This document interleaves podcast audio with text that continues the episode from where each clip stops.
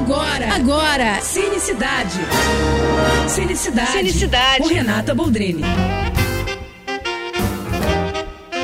É, hoje é dia de jogo na Copa, mas vou te falar os times que bateram um bolão aqui ontem na CCXP, hein? O diretor Fernando Meirelles, que veio para o painel em comemoração aos 20 anos do filme Cidade de Deus, e com ele trouxe parte do elenco, entre eles o seu Jorge, e foi legal demais conhecer algumas histórias dos bastidores desse clássico, né?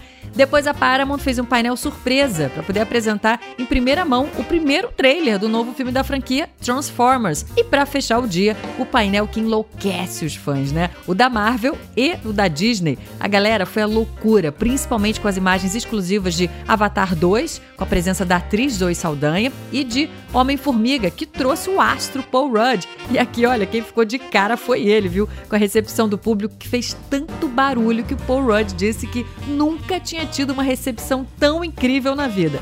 Mas foi emocionante mesmo, viu? Os fãs ficam enlouquecidos, gente. É muito divertido assistir. Também se apresentaram no painel da Disney o todo-poderoso da Marvel, Kevin Feige, e o astro de Mandalorian, Pedro Pascal. E mais uma vez rolou aquele delírio coletivo, né?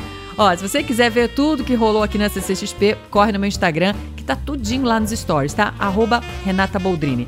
É isso, eu tô indo, mas eu volto. Sou Renata Boldrini com as notícias do cinema.